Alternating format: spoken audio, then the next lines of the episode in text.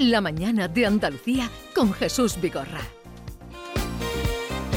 Algo les apuntaba, pero ahora aclararemos, más con Carlos Conde, coordinador del Foro de Profesores que han elegido Andalucía, Sevilla para su segundo congreso España, riesgos y oportunidades para una nueva década. Eh, un título muy atractivo, riesgos y oportunidades para una nueva década. Sí, es un título muy, eh, muy amplio y que refleja un poco lo que es eh, el foro de profesores. Tenemos eh, gente, tenemos profesores que, pues, del ámbito científico, del ámbito de las humanidades, de la historia, del arte. Y, y queremos que sea un congreso abierto y en el cual no solo eh, nos centremos en los, eh, en los problemas de España, sino también en eh, tratar de proponer cuáles son las oportunidades que se abren a España como país en los próximos 10 años, utilizando pues eso, el, esta amplitud de miras ¿no? que queremos tener en el foro de profesores. Pero mm, me gustaría que me hablara un poco, ya que es el coordinador del foro. Este foro nació con un carácter un poco reivindicativo y, tengo entendido que para apoyar a los estudiantes eh, que estaban en Cataluña eh, y a los profesores desvalidos ante el impulso y si no el agobio que provocaba el proceso y el independentismo, ¿no? Sí, bueno, y, que sigue y que sigue provocando, aunque tal vez con una eh, intensidad más, más baja que en 2017, evidentemente. pero esto surgió sobre todo por parte de profesores españoles que viven en el extranjero. Tenemos, somos unos 400 profesores en 15 países distintos y, em, y nos sentimos bastante eh, desvalidos y bastante descorazonados en 2017 cuando nos dimos cuenta de que eh, la, desinformación del, nacionalismo catalán eh, durante el, pues, lo que fue el punto álgido del proceso había logrado penetrar en lo, que, en lo que eran los medios de comunicación, sobre todo en el mundo anglosajón, y nos dimos cuenta que, bueno, que la España que se presentaba no era, no era la España que nosotros conocemos, que una España, una democracia que imperfecta como todas, pero y que bien sabemos que, eh, que no es de, ningún modo perfecta, pero que es perfectamente homologable con otras de nuestro entorno. Y entonces... Em, surgió la idea del, foro de profesores de manera espontánea, eh, no como reacción, digamos, eh, patriótica ni nada por el estilo, sino para responder a las falsedades, a la desinformación eh, que había en torno a la democracia española y para hacerlo desde el rigor académico y desde eh, la distinción de los hechos, de las ficciones, de las falsedades, de las leyendas. Mm. O sea que estaban ustedes combatiendo contra la leyenda negra contemporánea o, actual, más que contemporánea, actual, porque ustedes, como ha dicho, son todos profesores fuera que empezaron a revisar eh, y a cuestionar todo lo que publicaban en algunos pseudo congresos los catalanistas o los independentistas. Sí, efectivamente, bueno, es una, eh, comenzó como una lucha bastante desigual eh, en ese sentido, porque el em, eh, la maquinaria del, pues, bueno, de la Generalitat de Cataluña durante el proceso y demás, pues eh, tenía mucha presencia en ámbitos diplomáticos, en ámbitos periodísticos, en ámbitos eh, universitarios también. Y nuestra labor fue la de, la de introducir ese, ese elemento de, pues, de, tratar de combatir esa desinformación. no somos un, un grupo de, de, contrapropaganda, sino que simplemente detectamos aquellos ámbitos, aquellos lugares, aquellos ámbitos académicos, periodísticos, diplomáticos en los que se produce eh, esa propaganda y eh, tratamos de introducir ese elemento de, pues rigor académico y de, eh, y, de tratar de, poner las cosas en su debido contexto. Porque usted es profesor de Historia de España, primero fue en Londres, ahora está en Newcastle, ¿no? Sí. Y, o sea que es profesor de Historia de España. ¿Y cómo detectaron? A ver, algo, mm, veían cosas que presentaban a España como pseudo democrática, como país un poco, poco sólido, ¿no? sé si nos puede concretar en algún, en algún ejemplo de qué era lo que se decía y qué habilidad tenían para eh, colar sus mensajes. Bueno, nosotros eh, en el principio, sobre todo los que estábamos en el, Reino Unido, veíamos como eh, en la BBC en el Guardian, realmente en, medios de comunicación muy potentes, eh, pues estaba, estaba Junqueras, estaba Puigdemont y realmente no tenían respuesta. O sea, eh, estábamos en una situación en la cual lo único que se, eh, que se presentaba a la opinión pública extranjera era la imagen de una España oscura, franquista, de una que no se correspondía con la realidad de ninguna de las maneras. Y nosotros, pues bueno, utilizando un poco nuestras tribunas académicas, periodísticas y demás, muchos de nosotros también también escribimos en, en, periódicos en distintos países, pues empezamos a dar respuesta a ese tipo, a ese tipo de, de desinformaciones. esto cabe decir también que los independentistas contaban con el aparato eh, bueno, financiero y diplomático de la Generalitat, mientras que el gobierno de España eh, había decidido en 2017 no hacer nada, no decir nada, es decir, mantener un perfil bajo. Y eh, esto es algo que más o menos se ha mantenido en el tiempo, con alguna excepción, pero, eh, pero que realmente pues, hemos venido a, em, eh, pues a, ocupar ese hueco, ¿no? De, que muchas veces por dejación de funciones... Es que ustedes están haciendo una, una labor, eh, yo cuando me, he informado a raíz de este congreso que se va a celebrar a partir de mañana, pues un poco por libre, meritoria, porque están parándole los pies por esa proyección de la imagen que estaba saliendo de España. Y han conseguido, ha merecido la pena, han conseguido algo, dice usted que son unos 400 profesores en 15 países, ¿no? Los que están implicados en este en este proyecto. ¿Han conseguido algo? Sí, yo creo que, eh, bueno, siendo realistas, en el ámbito académico sí que hemos conseguido eh, sí que hemos conseguido romper eh, muchos de los mitos de la, eh, del independentismo en el extranjero.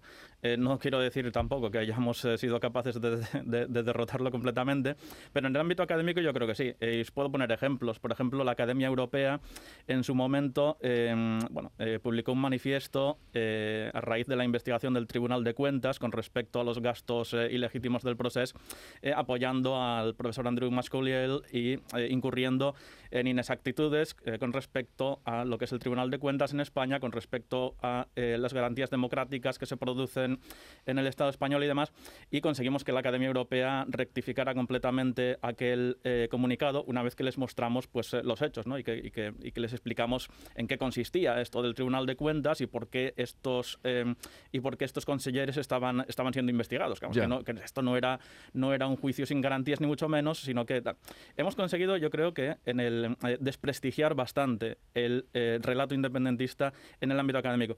En ámbitos periodísticos y diplomáticos, más difícil, no tenemos todavía ese alcance.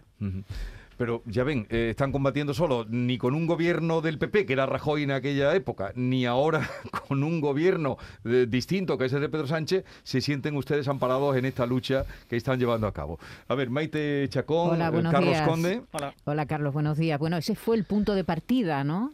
Y ahora ¿De qué se va a hablar en este congreso, en este segundo congreso? Efectivamente, eh, hemos evolucionado ¿no? con la, con, eh, en estos últimos cinco años. La situación de crisis en Cataluña no es tan aguda, sigue hoy, están rotas las relaciones. Bueno, esas cosas son así muy, ¿no? Pero han roto relaciones. Pero Aragonés rompe relaciones con el gobierno. Sí, bueno, pero estamos eh, en comparación con la situación de, ruptura total y absoluta de la convivencia que vivimos en 2017, ¿no? Eh, que, es que yo recuerdo que hasta que hasta que salió el discurso de, de Su Majestad el Rey, yo creo que, vivimos momentos de mucha incertidumbre, ¿no?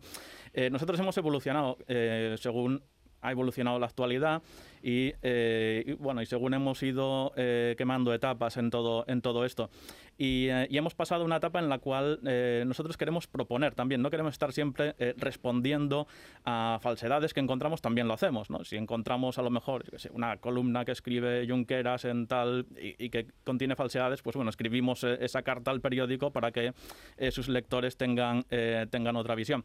pero seguimos em, en esta idea de proponer y como veréis por el programa eh, del, Congreso eh, tenemos propuestas desde el punto de vista empresarial, por ejemplo, como eh, Joaquín Villanueva mañana va a dar una ponencia con respecto a la idea de España como hub de eh, como centro de, eh, emprendimiento. Eh, vamos a tener también un programa sobre, sobre política exterior, sobre diplomacia, sobre el papel que puede jugar España en los próximos 10 años y, y, un poco pues, tratar de, de salir de esa mentalidad reactiva para utilizar pues todo este caudal de eh, que tenemos en el foro de profesores para proponer también.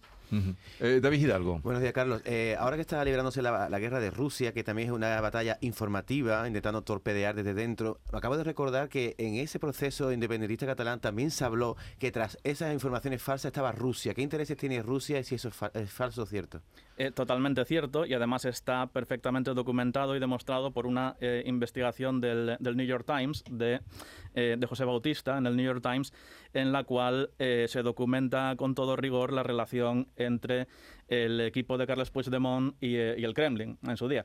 Eh, ¿Qué interés tiene Rusia en, eh, en la desmembración de España? ¿Qué interés tiene Rusia en, el- en la inestabilidad? Pues, eh, como sabemos, lo que interesa al régimen eh, de Putin es la, la discordia en Occidente y atacan allá donde ven debilidad. Y en el caso de España vieron pues, una debilidad muy clara en el tema territorial, en el tema de Cataluña y en el tema de la desinformación. Es algo que en 2017 hubo muchísimas. De hecho, os comentaba antes eh, que, el, Guardian y, y medios de prestigio se tragaron muchísimas desinformaciones, imágenes falsas y demás que provenían de Rusia con respecto al proceso catalán.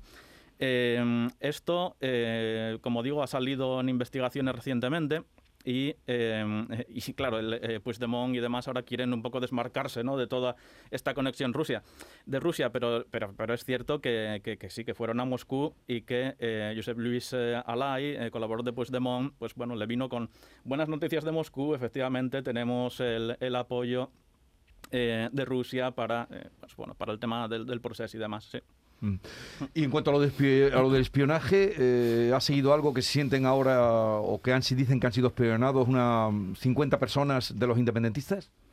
Sí, bueno, es una, eh, el, tema del, espionaje, del, spyware eh, israelí, eh, es algo que, que, vimos en su día y bueno, hay que decir que es, un, es un sistema que es, es de sobra conocido. O sea, el, el gobierno británico, casi todos los gobiernos a nivel mundial han tenido, han sufrido ese, ese espionaje de esta, eh, de esta empresa. O sea, no es algo, eh, no es algo que, que afecte exclusivamente al independentismo catalán, aunque evidentemente lo que sí sabemos es que, es que bueno, es que, que van a dar ruedas de prensa y que van a tratar de presentarse como los, eh, como las víctimas eh, últimas de, de todo esto, lo cual es bastante irónico teniendo en cuenta eh, la ruptura del, de, pues, de- del Estado de Derecho y la ruptura de los, eh, eh, de los eh, derechos individuales que el Gobierno de Cataluña ejerce sobre sus Sí. propios ciudadanos. Bueno, Carlos Conde, director, eh, coordinador de Foro de Profesores, que se van a reunir a partir de mañana, segundo congreso, España, riesgos y oportunidades para una nueva década. Eh, será hasta el día 23 de abril y se va a celebrar en el Salón de Grado de la Facultad de Ciencias Económicas y Empresariales de Sevilla. Que vaya todo bien y agradecerles que este grupo de profesores, usted que podía vivir tan tranquilamente eh, donde lleva ya tantos años, pues esté preocupado por eh, salir en defensa de o en contra de esa leyenda negra que, que quieren propagar. Así es que gracias por, por ese empeño a usted y a todos los profesores que están en ello. Muchas gracias, Jesús.